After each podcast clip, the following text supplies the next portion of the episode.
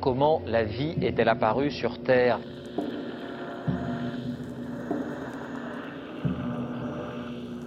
On peut envoyer actuellement des signaux à 100 millions de kilomètres. Les scientifiques repoussent encore les limites du possible. Il n'y a rien qui soit euh, pérenne dans le temps. Tout est d'ordre chaotique, mais ça peut être des chaos sur des échelles de temps de l'année, du million d'années, du milliard d'années. Ce qui compte, c'est le temps qu'il faut pour que les choses euh, dérivent. Tout ce qu'ils veulent, c'est faire des chiffres. Ils en ont rien à foutre qu'on détruise le fond des océans. So, I had an idea. Le siècle des ampoules. Bonjour à toutes et à tous et bienvenue dans cette nouvelle édition du siècle des ampoules consacrée aujourd'hui à ces géants imprévisibles que sont les volcans. Nous nous tournons euh, aujourd'hui vers celles et ceux hein, qui sont à leur chevet et tentent euh, tant bien que mal hein, de prévoir ces éruptions parfois si soudaines. Nous sommes partis à la rencontre de Corentin Caudron, volcanologue à l'Université libre de Bruxelles. On écoute tout de suite l'interview. Bonjour euh, Corentin Caudron et merci euh, beaucoup d'avoir accepté euh, notre invitation. Avec plaisir, bonjour. Alors Corentin Caudron, vous êtes volcanologue à l'Université libre de Bruxelles. Vous travaillez principalement sur les méthodes de surveillance hein, des volcans. Peut-être avant de rentrer dans, le- vif du sujet, est-ce que vous pourriez nous expliquer ce qui vous a fasciné hein, dans un premier temps dans, ces volcans? À quand remonte cette passion? Bah, comme je pense pas mal de gens, c'est tout petit et c'était moi c'était le livre de photos des Kraft euh, dont on parle beaucoup pour l'instant parce qu'il y a plein de reportages Euh, et donc j'avais ça dans la bibliothèque euh, familiale on va dire et puis assez rapidement je me suis dit ouais, c'est cool. Euh, puis j'ai regardé les reportages etc et puis je me suis dit que je voulais continuer vers ça euh, au fur et à mesure des années. Donc voilà c'était vraiment dès l'enfance quoi. Alors avant d'en venir euh, à vos recherches hein, sur la prévision euh, des volcans, est-ce qu'on pourrait rappeler quelques bases euh, justement sur ces volcans? Où est-ce qu'on les trouve?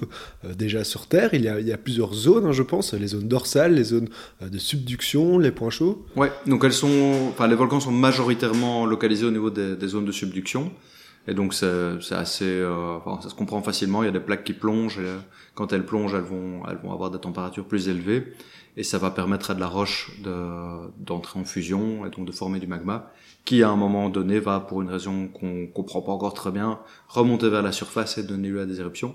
Et donc typiquement, on trouve plein de volcans au niveau de la ceinture euh, du Pacifique, donc Indonésie, vers le Japon, puis on redescend vers le Kamchatka, etc. Euh, mais on en a aussi tout près de chez nous, donc on a, on a des volcans au milieu de plaques, donc euh, vraiment l'extrême opposé, quoi, pas là où les, les plaques entrent en subduction ou coulisses, mais en plein milieu des plaques. Et donc pas loin de, de Bruxelles, euh, il y, en a un trois heures de route d'ici, euh, au niveau de l'Allemagne, dans, dans les Fels. Et là, on est en plein milieu d'une plaque, et pourtant, c'est des, des volcans qui ont eu une activité assez costaude il y a 12 000 ans, donc avec des éruptions pliniennes qui envoient de la cendre à 30 km d'altitude. Donc on en, on en a un peu partout, mais disons qu'en Belgique, on est pas mal mis, en France aussi, euh, parce qu'on est, on est justement pas dans des bordures de plaques, et donc il y en a moins, proportionnellement moins qu'en Indonésie, au Japon ou en Italie, par exemple. Alors ces zones dorsales et de subduction sont donc euh, liées au mouvement euh, de la croûte euh, terrestre, Ouais. hein, c'est cela Qu'est-ce qu'il en est des points chauds Les points chauds, en fait, c'est simplement une plaque qui va, qui va elle bouger euh, dans l'espace, donc et dans le temps. Donc elle va se déplacer en fonction du temps. Par exemple, Hawaï, c'est vraiment l'exemple embléma- emblématique, ou l'Islande. Bon, l'Islande est un peu plus compliqué, mais Hawaï, c'est vraiment une plaque et il y a un point chaud qui va alimenter euh, le volcanisme en surface et la plaque va se déplacer et donc les îles vont se former, hein, puisque c'est comme ça que les îles se forment en général, comme ça, par, des, par des éruptions volcaniques. La plaque se déplace et donc le, le volcanisme, lui, va aussi se déplacer dans le temps et dans l'espace. Donc on va voir loin de la zone du point chaud des volcans pluvieux et puis euh, là où ça se construit actuellement, ben, on, a, on a un volcanisme actif. Et est-ce qu'en fonction qu'un volcan se trouve sur l'une ou l'autre zone, euh, cela euh, va donner naissance à des volcans avec des activités euh, volcaniques tout à fait différentes, avec différents magmas? Ouais, tout à fait. Donc l'exemple d'Hawaï ou du piton de la fournaise, c'est des, points chauds. Il y a plein de débats en science, mais on va dire pour faire simple que c'est des points chauds. Et là, c'est du volcanisme assez joli parce que c'est des belles coulées de lave. Donc, faut pas être tout près hein, quand le volcan est en éruption. Mais on n'a pas des éruptions hyper explosives euh, comme on a eu au Tonga ou comme on a en Indonésie, où là on est dans des zones de subduction et on a des magmas beaucoup plus chargés en gaz et qui sont beaucoup plus euh, visqueux et beaucoup plus explosifs. Donc là, on a on a des éruptions malheureusement beaucoup plus violentes. Et euh, donc on voit, il y a différents types euh, d'éruptions, mais est-ce que sur un même volcan, on peut observer euh, ces, différents types Ouais, d'éruptions? Malheureusement. Donc euh, là, c'est vraiment la difficulté pour nous, hein, pour, euh, pour les volcanologues, c'est de mettre au point des techniques qui vont nous permettre de voir cette transition d'activité. Donc euh, même en Indonésie, vous avez un volcan qui peut subitement faire une très très grosse éruption plinienne, donc euh, en injectant de la cendre très haut dans l'atmosphère, très violente, et puis dix ans plus tard faire une éruption où il y a simplement de la lave qui, qui arrive en surface de manière très passive euh, et sans, sans gros dégâts en surface. Donc on a les deux sur certains volcans, ouais. Et est-ce qu'on comprend bien ces mécanismes qui vont euh, donner lieu à ce type d'éruption plutôt qu'un autre De mieux en mieux, mais ça reste euh, un sujet actif de, recherche. Donc, le, faut, en fait, ce qu'il faut pas oublier, c'est que c'est une science jeune. Donc, elle a environ un siècle, euh, la volcanologie, peut-être un peu plus maintenant. Mais, mais, donc, on apprend encore vraiment avec des, avec des exemples actuellement. Et on a ce qu'on appelle, alors ça c'est un terme technique, mais c'est un biais observationnel. Donc, c'est qu'on on a des volcans qui sont qui ont des durées de vie extrêmement longues, hein, qui sont actifs durant des milliers d'années, voire plus. Et nous, ben, on vient seulement de commencer à les étudier avec des techniques modernes. Et donc, on, ce qu'on va voir aujourd'hui d'un volcan ben, n'est pas représentatif de la, le cycle total euh, de vie d'un volcan. Et donc, on, on est confronté à ces problèmes-là. Donc mhm. on les comprend mieux, mais pas encore parfaitement. Alors les volcans, ils sont composés euh, de, de notamment de ce qu'on appelle hein, les chambres euh, magmatiques. Est-ce que vous pourriez nous en dire euh, un mot sur notamment à quelle profondeur est-ce qu'elles se situent? Qu'est-ce qui s'y passe finalement? Quels sont leurs rôles? Est-ce que c'est partout pareil, que ce soit sur un volcan situé sur une zone de subduction ou sur un autre? Ouais, non, c'est une bonne question. les réservoirs peuvent être distribués entre, disons, 30 km de profondeur, donc c'est ce qu'on appelle la limite entre le manteau et la croûte elle varie en fonction des endroits, mais globalement entre 30, 20 km, 10 km. Et les réservoirs magmatiques peuvent se former à ces endroits-là. Et puis il peut en avoir plusieurs distribués vers le, vers le haut de la surface et qui peuvent interagir entre eux. Donc c'est extrêmement compliqué, mais il n'y a pas de, de, théorie uniforme. Quoi. Il y a pas, je pourrais pas vous dire sur chaque volcan il y a un réservoir à 5 km, ce serait faux. Euh, il y a parfois des réservoirs magmatiques très très proches de la surface, comme au Stromboli, où là on est, euh, on est quasiment à quelques centaines de mètres de la surface, et puis boum, il y a une éruption. Donc là, on a plein de choses. On a une diversité de, de distribution en profondeur qui est, qui est vraiment très très large. Et en termes de ce qui s'y passe dans ces chambres euh, magmatiques, je sais pas si vous pouvez un peu. Ouais, ouais, si. Donc elles, elles sont la majorité du, majorité du temps très calmes, donc il n'y a pas grand-chose qui se passe le magma, euh, bien, il va cristalliser, donc il va solidifier, les gaz vont sortir, et puis à un certain moment, pour des raisons qu'on essaie de comprendre, euh, le magma va remonter vers la surface, peut interagir avec euh, avec un autre réservoir magmatique, ou simplement rester là et ne rien faire pendant des milliers d'années, et puis subitement entrer en éruption. Donc ça, c'est vraiment un thème actif de recherche, mais qui est pas le mien, mais qui essaie de comprendre comment, à un certain moment, un volcan, enfin, un réservoir magmatique va décider de, que son magma doit remonter vers la surface. Et justement, est-ce qu'il y a besoin euh, d'un élément extérieur pour qu'un volcan euh, entre en éruption ou le système se suffit entre guillemets? Euh, Ça peut être un séisme qui peut déclencher une éruption, par exemple. Un très gros séisme peut, peut déclencher une, une, éruption, ça, ça arrive, ça, on a déjà étudié ça aussi. Euh, mais ça peut être tout à fait spontané, quoi. Et, à un certain moment, il y a trop de gaz dans le magma et boum, le magma doit remonter vers la surface. Mhm. Et a-t-on une idée précise de comment est-ce que ces chambres euh, magmatiques euh, se, se forment? Ouais, tout ça est étudié aussi. Donc, faut, faut des ingrédients clés. Hein. Donc, il faut du magma. Donc, en général, on peut se retrouver dans des zones de subduction, des points chauds. à partir du moment où vous avez ces ingrédients, eh bien, on va, on va déjà être favorable, ou en tout cas à la formation du champ magmatique. Il faut des grandes cavités qui, qui se développent mais c'est en fait la vision que qu'on a qui est un peu schématique ou un peu je dirais simplifiée d'une chambre magmatique où on a un grand réservoir vide qui va se remplir de magma est fausse. Euh, et donc c'est plutôt des espèces de zones très mousseuses. Donc le, où le magma en fait c'est de la roche un peu en fusion. Euh, mais c'est plutôt une roche quoi. Donc c'est une espèce de grosse mousse euh, rocheuse qui se forme. Et puis à un certain moment euh, on va former plus de magma. Mais c'est pas du tout une cavité complètement vide dans laquelle du, liquide va entrer quoi. Donc là, on, on essaie, enfin notre vision à nous, je dirais de Volcanog, a, elle-même évolué euh, ces dernières années. On s'est rendu compte que c'est tout à fait faux de voir un réservoir magmatique comme une grande cavité, une grande piscine remplie de, de magma. Ça, c'est complètement faux. Vous, les volcanologues, il en existe évidemment de différents types. Hein. Vous êtes euh, pas tous au pied des coulées de lave. Ça croise également euh, beaucoup euh, de, disciplines, hein, ce métier de volcanologue. Alors vous, Corentin Caudron, vous vous intéressez principalement donc à la surveillance hein, des volcans. Vous étiez il n'y a pas longtemps en Italie, je pense, dans la région du Stromboli, un peu au nord de la Sicile, qui a justement vu euh, une éruption hein, ce 9 octobre dernier. Est-ce que vous pourriez nous, nous raconter euh, ce que vous faisiez sur place? Ouais, donc moi je suis un volcanologue de canapé, on va dire. quoi. Je, suis un volcanologue paresseux. Je regarde des données qui sont disponibles à la communauté. Donc ça c'est vraiment le gros avantage euh, des volcanosismologues. Je m'intéresse surtout à la sismologie et, et à l'acoustique. Et donc je vais aller, je vais me lever le matin de mon bureau de, de, chez moi, je vais aller télécharger des données et je vais les étudier, mettre des méthodes au point qui nous permettent d'avancer notre connaissance, ou en tout cas essayer de mieux prédire ces volcans. Et ce que je faisais en Italie était un peu différent. Là, on a on essayait d'installer des nouvelles techniques pour essayer de détecter des bulles dans l'eau, parce que les, les bulles et les gaz sont les moteurs des éruptions, en tout cas des éruptions explosives. Et le problème qu'on va avoir dans l'atmosphère, c'est que le gaz volcanique, c'est essentiellement du euh, CO2, donc dioxyde de carbone, et comme on le sait tous, il y a beaucoup de CO2 dans l'atmosphère.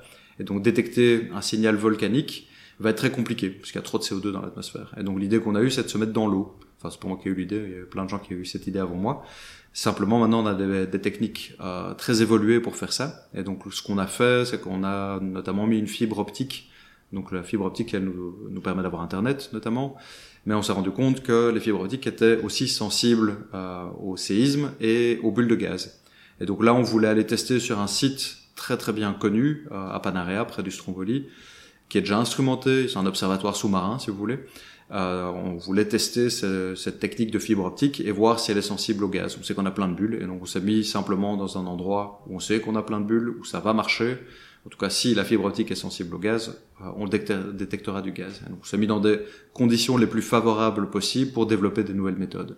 Et qu'en est-il de la fiabilité euh, de, ces méthodes, des paramètres que, vous étudiez Et également, est-ce qu'elles peuvent s'appliquer à, tous les volcans Ici, ça semble euh, nécessiter de l'eau. Est-ce que c'est obligatoire Ouais, très bonne question.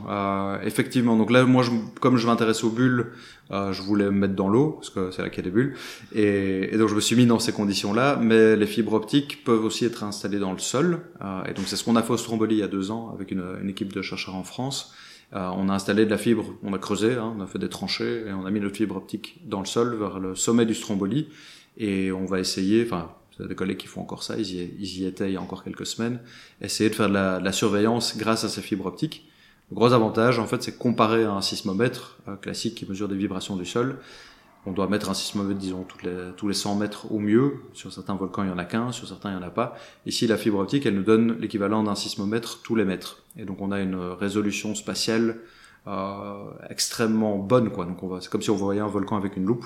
Et, mais c'est tout à fait nouveau. Donc, on, à côté de ça, on doit gérer des tonnes de données, donc des terabytes de données à gérer. Donc, on, on développe plein de nouvelles choses pour, euh, pour essayer de traiter ces données.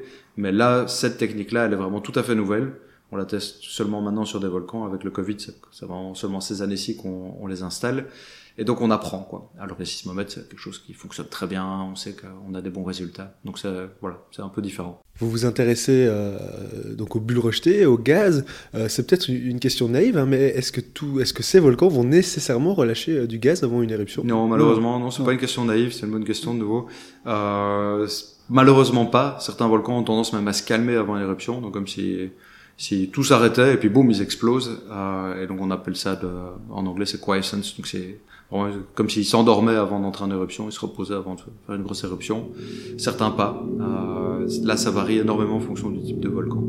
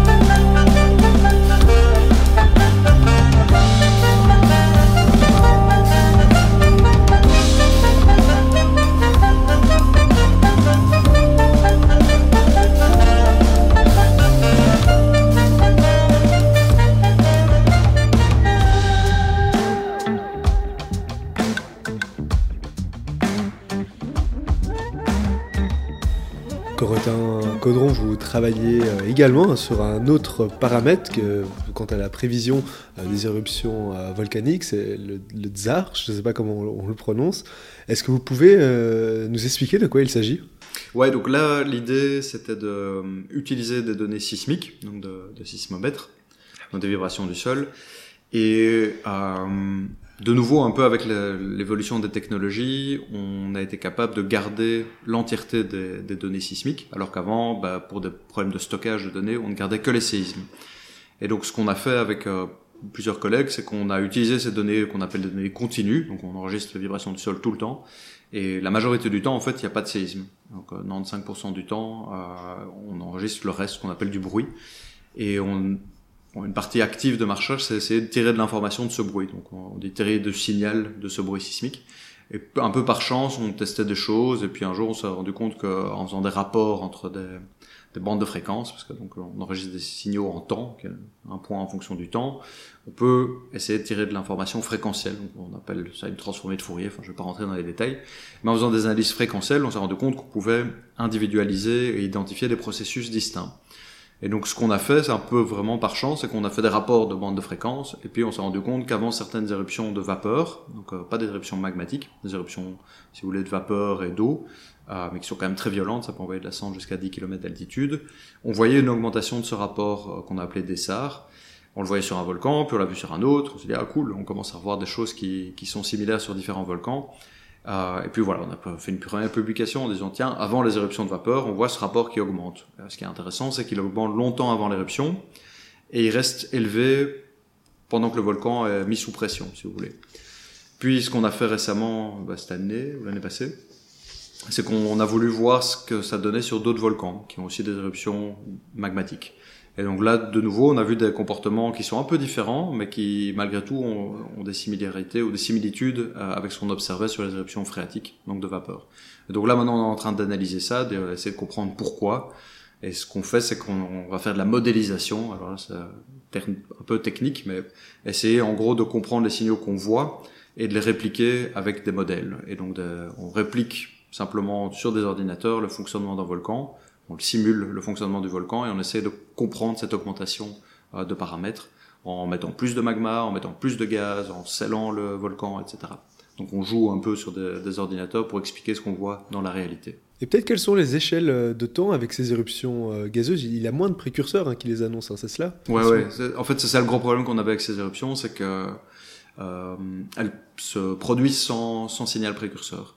Et donc ça, j'avais commencé il y a 5 ans, un truc comme ça quand j'étais revenu en Belgique, euh, m'étais intéressé à ces éruptions en me disant tiens c'est un peu problématique quoi, on n'a pas de, de, signal précurseur, de signaux précurseurs euh, dans de la géochimie, dans de la géophysique, donc quelle que soit la méthode qu'on a, bah, pour l'instant on trouve pas de signal précurseur, ou on en trouve mais quelques minutes avant, et donc pour évacuer euh, une population qui vit ou qui est en train de se balader sur un volcan, c'est beaucoup trop tard. Donc, euh, ce qui s'est passé au Japon quoi. En 2014 il y a eu une éruption au Japon. Euh, pourtant le Japon c'est un pays riche qui est très très bien équipé en termes de, de, surveillance. Et il y avait 50 randonneurs qui se baladaient sur le volcan et qui sont fait faucher par, euh, par une coulée pyroclastique. Et donc, ils sont tous morts. Euh, et du coup, l'idée était de travailler vraiment spécifiquement sur ce, ce problème-là et c'est de trouver des signaux précurseurs. Et donc là, on a trouvé des signaux précurseurs qui sont euh, cette augmentation de rapport d'essar, mais c'est bien, on voit des choses à long terme, euh, des mois avant l'éruption, mais c'est pas encore parfait, quoi. Donc on, est encore en train d'essayer d'affiner nos résultats et éventuellement de coupler ça à d'autres paramètres pour euh, pour aller vers un, un, un, un système d'alerte. Donc ça c'est vraiment le, l'étape suivante qu'on est en train de mettre en place. Alors un autre exemple peut-être quant à l'imprévisibilité finalement euh, de certaines éruptions euh, volcaniques, ce serait euh, le cas du volcan Nirangogo, hein, près de Goma au Congo, qui, qui en a un autre exemple parlant. Hein. Aucun précurseur clair alors n'avait été identifié dans les semaines ou les jours précédant l'éruption de mai 2021 et l'éruption semble même avoir dépassé tous les scénarios envisagés. Oui, hein. ouais, tout à fait. Donc là c'était vraiment une, une éruption un peu euh, comment dire, classique du Niragongo, parce qu'il fait toujours ça. Euh, il avait une éruption en 2002, où le, simplement il y a une, en gros une fracture qui s'ouvre, la lave, donc il y a un lac de lave, pardon, j'aurais dû commencer par là. Le Niragongo a un gros lac de lave en son sommet, un, des plus importants dans le monde. Et puis à un certain moment, le, le volcan va, va ouvrir des fractures et la lave va se déverser sur les pentes du volcan Dans le cas du Niragongo, le problème c'est que c'est des laves qui sont très fluides et donc le, qui vont avoir des vitesses très très rapides d'écoulement et elles vont, euh, disons, parcourir des vitesses très importantes, pardon, des distances très importantes très rapidement et ben, il y a très très peu de temps pour évacuer la population dans ces cas-là. Euh, et donc c'est ce qui s'est passé. Il y avait un très très bon réseau qui avait été installé par des collègues belges et luxembourgeois, donc un, des meilleurs réseaux en Afrique certainement. Et malgré ce super réseau de, de sismomètres, de GPS, de gaz, etc., euh, bah, l'éruption, on n'a pas encore trouvé de précurseur. On va certainement en retrouver, hein, parce que c'est notre job, c'est d'essayer de reparcourir ces données, les fouiller, c'est de la data mining en anglais, donc c'est la fouille de données. On va certainement trouver des choses qui permettront dans le futur d'améliorer la prévision, mais en temps réel, on n'a rien vu venir. Mhm. Ça, là, c'est pas de chance et, ça a des conséquences évidemment sur place. Vous avez mentionné différents outils hein, dont dispose le volcanologue pour étudier euh, les volcans. Vous avez parlé notamment de, sismomètres, d'acoustique. Euh, peut-être plus concrètement, hein, par exemple, si on, repense aux chambres magmatiques euh, dont on parlait un, peu plus tôt, comment est-ce qu'on va les, étudier, elles qui se situent à des dizaines de, kilomètres sous la Terre hein? Quand on parle de sismologie, qui est vraiment mon truc, mais qui est quand même la méthode de base pour faire de l'imagerie, là c'est vraiment on va parler de surveillance et on va parler d'imagerie. Donc c'est comme si on voulait avoir, euh, une, on pourrait utiliser des rayons X pour regarder à l'intérieur du volcan. Alors des manières, différentes manières de le faire, mais en général ce qu'on fait c'est qu'on positionne plein de capteurs sismiques euh, sur le volcan. Et puis on utilise soit des séismes qui se produisent à proximité du volcan, soit la, la beauté des nouvelles techniques, c'est qu'on va utiliser la houle océanique. Donc le, les océans, ben on le sait, il y a les marées lunaires, euh, ils envoient, ça véhicule de l'énergie à travers les roches et qui vont nous fournir, si vous voulez, une excitation comme un tremblement de terre qui va se propager à, l'intérieur de la roche et qui va nous, informer et nous permettre d'illuminer des réservoirs magmatiques. Et donc si on a des données pendant suffisamment longtemps, pendant quelques mois, on peut commencer vraiment à faire de l'imagerie et à voir où se trouvent nos réservoirs magmatiques, comment ils sont distribués. Euh, et donc ça c'est une première technique. On peut faire ça avec la sismologie, on peut faire ça avec l'électrique, avec du magnétique. Donc chaque fois on envoie des ondes dans le volcan et ça nous permet vraiment de voir des contrastes et euh, de, de, les localiser et d'avoir de belles cartes en trois dimensions du volcan. Et peut-être une dernière question, euh, Corentin Caudron, si, si, vous le vouliez bien. Hein. On pensait qu'une chambre magmatique euh, d'un volcan, qui une fois refroidi, reste, restait des siècles finalement en sommeil avant de pouvoir être ranimée. Est-ce que c'est réellement le cas ou, ou alors est-ce qu'elles peuvent se réveiller d'un coup d'un seul ou cela nécessite effectivement plusieurs siècles? Alors ça c'est la question la plus piège. C'est une très bonne question. Donc, si on prend l'exemple de l'Allemagne, plus près de chez nous, le volcan n'a plus entré en éruption depuis 13 000 ans. Donc, euh, alors à l'échelle géologique, c'est hier. Donc, c'est vraiment il n'y a pas longtemps du tout. Et qu'est-ce qu'on va aller faire? C'est que bah, là, pour l'instant, il est très calme. Euh, mais malgré tout, en étudiant les données récentes, on s'est rendu compte que le volcan, en tout cas la zone, s'était soulevée de quelques centimètres depuis 20 ans. Et donc ça, c'est un côté un peu inquiétant parce que bah, on se rend compte qu'en fait le, volcan est encore actif, qu'il y a du magma qui bouge. Euh, il est à 30 km de profondeur. Et donc là, il y a une manip, ou en tout cas une, euh, je dirais une manip, c'est vraiment un terme technique, mais on est en train de faire une, euh, une mission avec plein d'Allemands et plein de, partenaires internationaux pour essayer d'imager justement ce, que vous disiez, les zones et les réservoirs magmatiques. Donc là, on a, ils sont installés 200 sismomètres euh, le mois passé, enfin, c'est encore en cours. On va en mettre 200 mètres en plus, 200 en plus au cours des prochains mois. Je vais mettre, euh, utiliser la fibre optique pour essayer d'améliorer notre image. Et donc là, on travaille vraiment à essayer d'une première, dans un premier temps, d'imager toutes ces structures, de voir où est le magma, comment il bouge, etc. Et puis quand on aura cette image, ben, on va pouvoir améliorer notre surveillance et on a plein de capteurs qui vont euh, qui sont déjà installés, mais on va en rajouter, qui sont installés sur la surface. Et puis on utilise des images satellites. Et donc là, c'est un volcan qui est bien surveillé. Euh, a contrario, si on se place toujours en Europe, on a le Vésuve que tout le monde connaît très bien, mais il y a aussi les champs flégréens. Donc c'est, là, Naples euh, est construit en partie sur un, l'équivalent d'un super volcan. Donc si on regarde de l'espace, on voit une espèce d'énorme dépression de plusieurs kilomètres de diamètre. Et ce volcan a, a connu ce qu'on appelle des super éruptions. Alors c'est un, terme un peu cataclysmique, mais c'est des grosses grosses éruptions de magma qui là envoient des cendres euh, partout dans le monde euh, il y a 200 000 ans. Et donc forcément, quand on s'est rendu compte qu'il y avait ce type de volcan à la surface, euh, ben, on a commencé à mettre, enfin, on a commencé. Les collègues italiens ont mis plein de capteurs, et donc ils surveillent ce volcan qui, en fait, on se rend compte, se déforme. C'est comme s'il respirait, si vous voulez. Parfois, le, sol peut se soulever de 3 mètres, euh, parfois pas. Et donc on va le surveiller du mieux qu'on peut. Ça fait faire 20 ans qu'on le surveille et on se rend compte qu'en fait c'est comme s'il respirait. Pour l'instant il n'y a pas eu d'éruption. Mais là on est pour en faire le lien avec le, le début, c'est une science jeune, donc on est seulement en train d'observer ça sur euh, des dizaines d'années. C'est déjà très très bien, on apprend plein de choses, mais malheureusement c'est pas assez pour euh, le cycle de vie euh, de ce volcan. Donc on peut pas faire mieux si vous voulez que ça. C'est l'observer, de comprendre ce qu'il fait.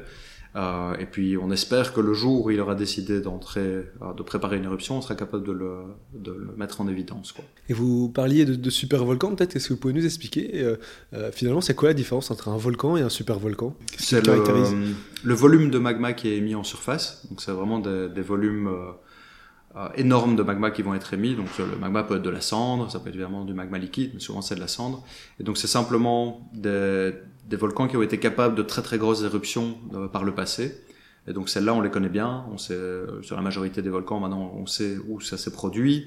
Et euh, bah, du coup, on sait qu'on doit être vigilant à ces zones en particulier. Et donc on va aller installer une série de capteurs pour essayer de mieux les surveiller. Le problème, c'est qu'ils sont très calmes pendant pendant ces périodes interéruptives.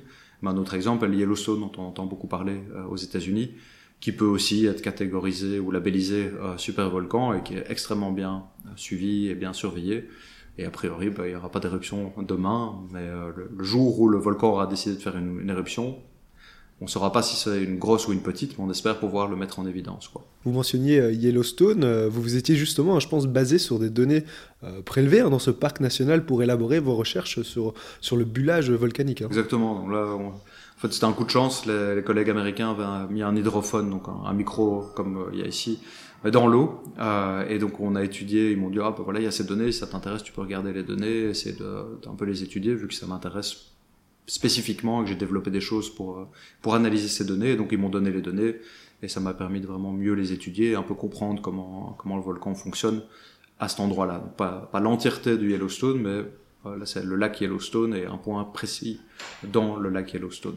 Et pour dé- détecter justement des, des microbules, hein, c'est ça Ouais, donc en fait, moi j'aime beaucoup la musique, donc euh, ça m'intéressait de travailler plus sur les aspects acoustiques. Et, et donc là, on a écouté littéralement des bulles, on les a caractérisées, on a essayé de calculer leur volume euh, et les, les flux de gaz qui sortent à cet endroit-là. Et maintenant, c'est ce qu'on a fait en Italie, justement. On a aussi été mettre des hydrophones pour essayer d'étudier un autre système euh, qui est très proche du stromboli, qui est lié au stromboli, pour euh, essayer de parfaire nos connaissances et, et voir d'autres choses aussi. Parce que les, les- le paysage sonore est tout à fait différent euh, à cet endroit-là. Et, et justement, peut-être pour que les auditeurs euh, puissent un peu mieux visualiser de quoi il s'agit, qu'est- qu'est-ce que vous cherchez finalement à, à voir avec ces hydrophones? C'est la, naissance d'une bulle Comment est-ce qu'elle remonte? Bah, les deux, ouais, vous pourriez faire mon travail hein, finalement. Donc on, on voit à la fois la naissance de la bulle, euh, donc la manière dont elle, elle on appelle ça, donc, euh, mais aussi la manière dont elle se ferait un passage dans le dans le plancher, dans le sédiment, donc dans la, vraiment dans la, la roche si vous voulez, euh, et aussi la- le moment donc elle va être émise dans l'eau et puis elle va elle va résonner. Donc euh, on appelle ça un mode de respiration en, en français. Elle va résonner et on va être sensible à ça aussi. Donc ça va nous permettre vraiment de la suivre de sa formation jusqu'à sa destruction dans la colonne d'eau. Alors c'est une technique développée pour les volcans euh, sous-marins hein, également, euh, car on, sait déjà qu'ils sont euh, bien plus nombreux aussi que les volcans terrestres et, aussi plus difficiles d'accès. hein. Tout à fait. Donc c'est exactement en partie de là que vient vient l'idée. Donc c'est que des gens ont mis des hydrophones dans les rides médio-océaniques, donc là, qui sont vraiment les dorsales situées au au milieu des océans. Et donc là on se retrouve vraiment avec des hydrophones. Mais le problème c'est que ces hydrophones ne fournissent pas assez de données pour faire les traitements que, que moi j'utilise. Et donc on est en train d'essayer de voir d'autres choses et de se à terme peut-être qu'on pourra installer ce type de de- d'instruments euh, au niveau des rides médio-océaniques, parce que donc, la majorité des volcans sont situés dans l'eau, donc il y a 70% des volcans qui sont dans l'eau. Donc euh, ouais, c'est une, une des idées justement. Corentin Caudron, encore un très grand merci euh, euh, de nous avoir accueillis ici euh, dans votre bureau à, à l'ULB. Merci à vous. Alors vous pourrez retrouver ce podcast sur radio.be ou radio.fr. Encore merci.